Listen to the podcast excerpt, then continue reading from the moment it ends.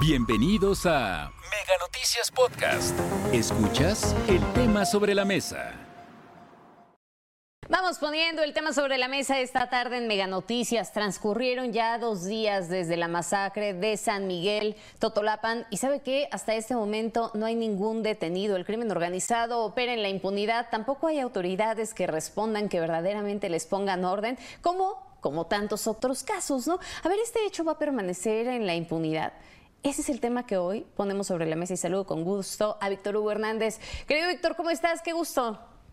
Hola Magda, te saludo con afecto y qué interesante lo que ocurrió, aparte de trágico, lo que ocurrió allí en San Miguel Totolapan, que es tierra caliente y que involucra por lo menos a nueve municipios, nos deja lecciones muy interesantes que nos permiten entreverar, ver, conocer un poco mejor cómo, cómo funcionan estas estructuras en las que nosotros luego en la distancia y alejados y por la falta de información, de dato en general, vemos que es simplemente una lucha entre, supuestamente una lucha entre buenos y malos. Un conflicto entre quienes trafican con drogas y entre quienes luchan contra ese tráfico de drogas. Y no es así, Magda, este tipo de situaciones como la ocurrida en este lugar nos demuestra lo complicado que es la relación desde la perspectiva social, donde estos grupos criminales no solo secuestran, trafican, trafican droga, cobran cuotas, controlan eh, policías, eh, eh, sino ejecutan, secuestran, ponen, imponen, imponen precios, pero no solo eso, Magda, sino también conviven, imponen alcaldes, conviven con con la clase política, crean nexos, crean relación, son parte de la comunidad, ¿me explico? O sea, hasta cierto punto, una normalidad que no tiene nada de normal, en donde la droga forma parte del tejido social y, entremezcla todo, entrevera todo, de manera tal que, pues bueno, lo que parece haber pasado acá, y de acuerdo a las declaraciones que estamos ahora escuchando de uno de los, de los protagonistas, que es el famoso Fresa, pues se debió a que este grupo llegó porque de algún modo el presidente, el alcalde anterior, tenía algún tipo de conexión o relación con otro grupo delincuencial. Y eso este, queda claro que, pues bueno, ocasiona este tipo de tragedias. No con esto quiero asegurar, ni mucho menos decir que el alcalde hoy víctima, hoy fallecido y su grupo estuviesen metidos, pero más bien me refiero a la necesidad de tener que interactuar, tener que negociar, tener que llegar a acuerdos, te guste o no te guste, porque va de por medio de la vida y donde no llega la fuerza del Estado para proteger y darle seguridad a este tipo de no, pues municipios. Es, que yo veo un problema más grave, Víctor. Yo veo un problema más grave porque el, el verdadero problema de fondo es que la autoridad está, la autoridad sabe, saben dónde están, saben dónde operan, saben en dónde compran sus armas, saben a quién va a matar y no hacen absolutamente nada no hace nada por evitarlo, no hace nada por evitar esas masacres. Justamente ayer y con, todo esto, ya sabes, de los Sedena Leaks, de los Guacamaya Leaks, que, ahora están en, tendencia a raíz del hackeo a la Sedena, publica el, el, portal Latinos la forma en la que la Sedena posiblemente ha estado enterada de muchas de las situaciones que ocurren justamente en este estado, justamente en Guerrero, y que no han hecho absolutamente nada por evitarlo. Yo creo que eso es lo más grave, Víctor. O sea que al final del día la Sedena está, la Sedena informa, porque además informa a sus superiores qué es lo que está pasando, ¿no? Va subiendo esta cadena de mando y no les dan la instrucción de que vayan y actúen. Yo creo que eso es lo verdaderamente grave. Que te lleva a dos lecturas, coincido contigo, Magda. Uno, que podríamos hablar de un tipo de involucramiento de parte del, del negocio o parte de lo que es esta ecuación entre el gran negocio que es, constituye y representa el crimen organizado y la droga y el trasiego de drogas y todo esto, u otra, cierta tolerancia y permisividad también dictada desde más arriba como parte de un entendimiento, entre comillas, de tipo social y decir, bueno, esa es la realidad de este lugar. Mira, siempre se ha sabido que Guerrero, por ejemplo, es un estado sumamente complicado para gobernar. Su población es, este, por su naturaleza propia, por su idiosincrasia, por su educación, por su formación, por lo que tú quieras, Difícil, difícil. Además de que estamos también en una de las regiones más ricas en recursos naturales para droga y también para porque la minería también ahí tiene sus, sus intereses, los metales, la droga y todo tipo de, Es una tierra rica en, en, producción y sobre todo también de droga. Entonces, ¿cómo, ¿cómo evitar cuando no has podido acabar con los focos de pobreza, de marginación, de poca educación, eh, y donde también se pone en evidencia el Estado, con todo y que tenga el concepto de autoridad, pues fuerza y poder, no llega, no llega. Es un Estado fallido. A ver, Víctor, de entrada decías involucramiento. ¿Involucramiento de quién? Y por el otro lado, a ver, el saber y no actuar, eso también es complicidad.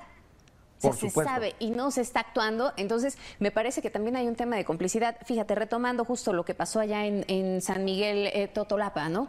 A ver, tuvieron más de una hora los delincuentes para actuar.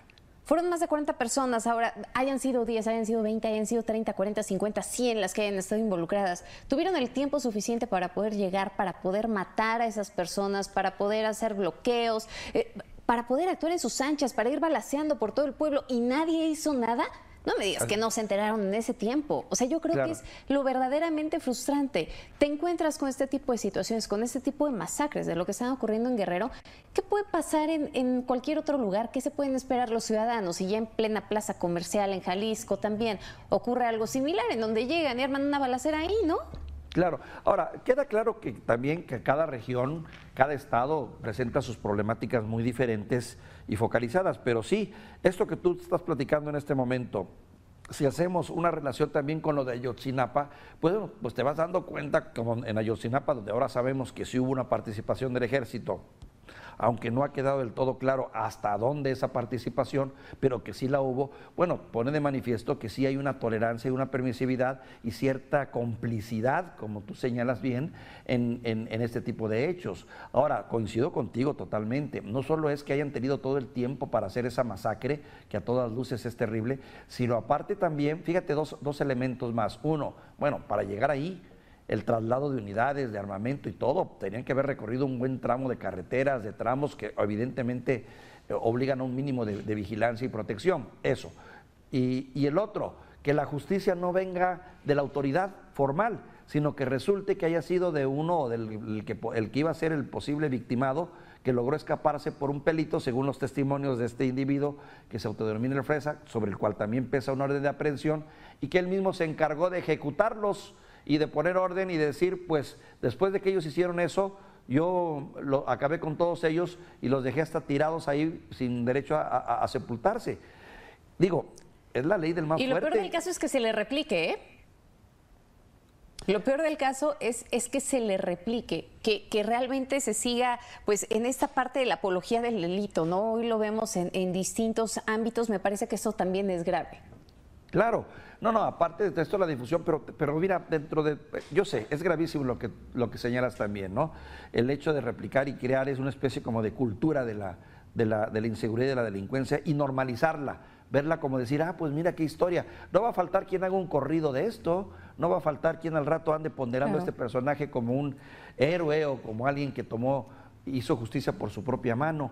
Y, es cierto, desgraciadamente dentro de nuestra sociedad terminamos muchas veces idealizando y haciendo protagónicos a estos personajes que son delincuentes, incluso sobre este personaje que te digo hay un orden de aprehensión, pero más que nada lo que nos demuestra es la crudeza de las relaciones, Magda, la manera como muchos municipios y muchos, sobre todo en estas partes del país, Oaxaca, Guerrero, Chiapas, y también en otras partes, pero por razones naturales nos enfocamos a esto, encontramos con que la Guardia Nacional cuando llega o el ejército llega, se enfrenta primero a nexos, nexos que ya existen o nexos nuevos, porque muchas veces estos ajustes de cuentas son porque llega un grupo nuevo y reclama su posición y quita a los otros, ya sea a manera de negociación o, a manera de, de destrucción, ¿no? Entonces, ese es uno de los grandes problemas que tenemos. Todos de una u otra manera están involucrados, saben quiénes son, entre ellos se conocen y no se diga a las policías que de un modo u otro tienen que responder a los intereses de cierto grupo y cuando llega el otro grupo fuerte, pues entonces ahí son los enfrentamientos y las masacres. Qué situación tan complicada, ¿eh? Y, fíjate que, si lo vemos o tratamos de verlo también desde una perspectiva más, eh, eh, más objetiva, Víctor, también es complicado en ese sentido para las Fuerzas Armadas. Y ya lo decía, se está informando, la información llega, se sube, se plantea, esto es lo que está ocurriendo, esto es lo que estamos detectando, aquí compran, aquí se mueven, aquí todo. Ellos por sí solos no pueden actuar porque son una institución que dependen al final del día de una cadena de mando, ¿no? Hasta dónde está llegando esa información y hasta dónde están parando la instrucción de actuar, creo que esa es por una parte. Y por el otro, nos han dicho en muchas ocasiones los especialistas, Víctor, pues también hay una protección social importante. Cuando llegan de pronto las Fuerzas Armadas y se encuentran con ah, una sociedad que los corren a pedradas, ellos no pueden actuar porque están actuando en contra de civiles. Porque, eh, eh, es, lo que te complicadísimo. forma parte de ese tejido social, de ese, de, ese, de ese, vivir del día a día, ¿no? En donde el, narcotraficante o el delincuente es parte de esa sociedad, vive ahí, eh, tiene padres, tiene hijos, en fin, hace su vida y, convive con la sociedad y lo aceptan y lo toleran mientras no, hasta que llegan los momentos. Pero ¿sabes qué más aún todavía para concluir mi comentario, Magda? No cabe duda que esto, bueno, rebasa nuestras posibilidades en toda la extensión de la palabra, porque al final del día todo este trasiego de drogas obedece a intereses que rebasan la, posibilidad del país para enfrentarlo. O sea, son negocios transnacionales. Nos quedamos, nos quedamos con esa frustración, Víctor, porque no hay otra forma de, describirlo. nos quedamos con esa frustración y con esa tristeza por la falta de Estado de Derecho que impera en nuestro país. Caray, qué gusto conversar contigo. Muchísimas gracias. Buen fin de semana, Magda. Hasta aquí la información. Recuerda que el tema sobre la mesa ya está disponible en Spotify, Apple Podcast, Google Podcast y Amazon Music. Hasta la próxima.